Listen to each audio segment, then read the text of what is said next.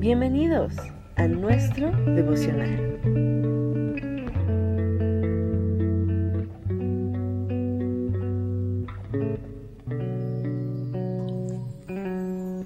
Excelente y bendecido día para ti. Es un gusto enorme estar nuevamente contigo y compartir el mensaje de la palabra de nuestro amado Dios. Hoy con el tema Confía siempre en Dios.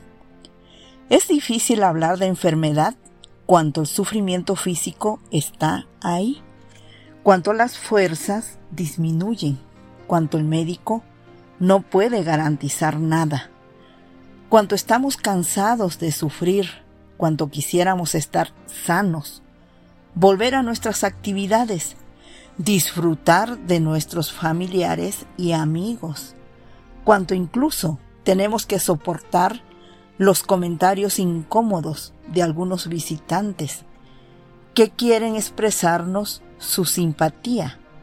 Los que están enfermos pueden encontrar en la Biblia, la palabra de Dios, expresiones o pasajes que corresponden a lo que están viviendo. Dios les dará palabras de ánimo, de consuelo. No nos sanará necesariamente, aunque podría hacerlo. Él es soberano y no tiene que darnos explicaciones de algo. Sin embargo, en la Biblia encontramos palabras reconfortante. Sea cual sea el desenlace de la enfermedad, Dios quiere que el creyente, el Hijo de Él, experimente su presencia, su poder y sus cuidados en medio de la prueba. Él es quien mejor comprende a la persona que sufre y además tiene el poder para sostenerla. Pero hay una curación que es segura y esa curación es la curación del alma. Jesucristo vino a la tierra como el médico divino. Si bien es cierto que sanó enfermedades físicas. Sobre todo quiso salvarnos de la enfermedad mortal del pecado. Esta es la primera curación que debemos desear con toda el alma, pues todos la necesitamos y está asegurada a todos los que se la piden. Confía en la promesa de Dios. Aún en esas pruebas difíciles, mantente de pie. Dios va a mostrarte que cuando confiamos en Él, todo es posible. Marcos 9, 23 dice así la palabra de nuestro Dios. Jesús le dijo, si puedes creer, al que cree, todo le es posible. El Salmo 41.3 dice así. Dice Jehová, lo sustentará sobre el lecho del dolor. Mullirá toda su cama en su enfermedad. Verso 4. Yo dije, Jehová, ten misericordia de mí, sana mi alma. Aquí el rey David reconoce que la primera y más grande sanidad es la sanidad del alma. Él dice, sana mi alma, porque contra ti he pecado. Dios hace las cosas de manera perfecta. Dios es real. Él ha hecho grandes milagros en la vida de muchas personas que le creen y también los hará en la nuestra.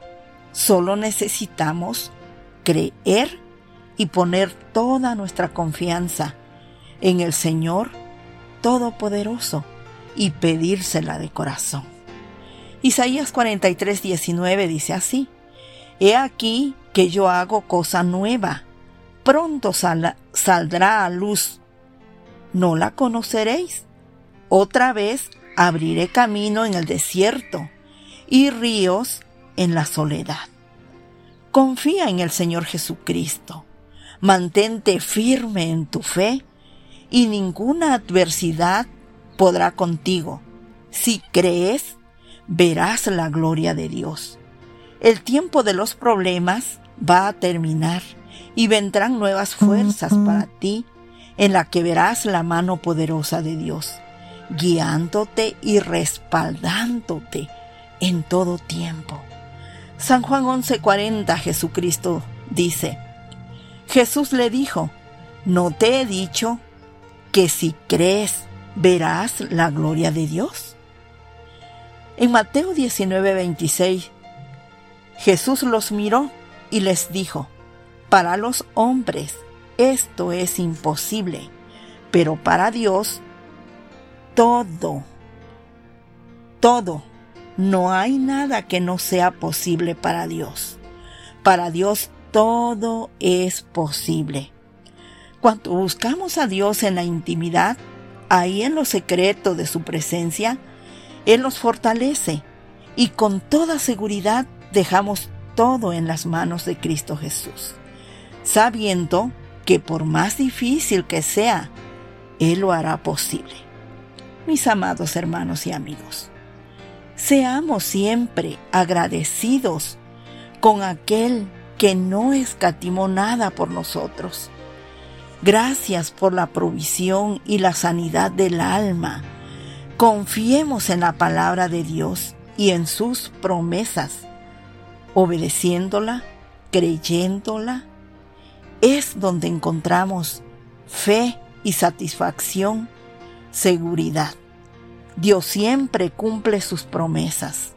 En Josué 21:45 dice así la palabra de nuestro Dios. Y no faltó palabras de todas las buenas promesas que Jehová había hecho a la casa de Israel. Todo se cumplió. Todo se cumplió. Creamos en las promesas de Dios, que si Él lo dijo, todo se va a cumplir. Solamente dice, al que cree, todo le es posible. Un excelente y bendecido día para todos. Gracias a Dios por permitirnos deleitarnos y escuchar su palabra. Estuvo contigo tu hermana y amiga en Cristo, Angie de la Luz. Si Dios lo permite, nos escuchamos en el próximo tema.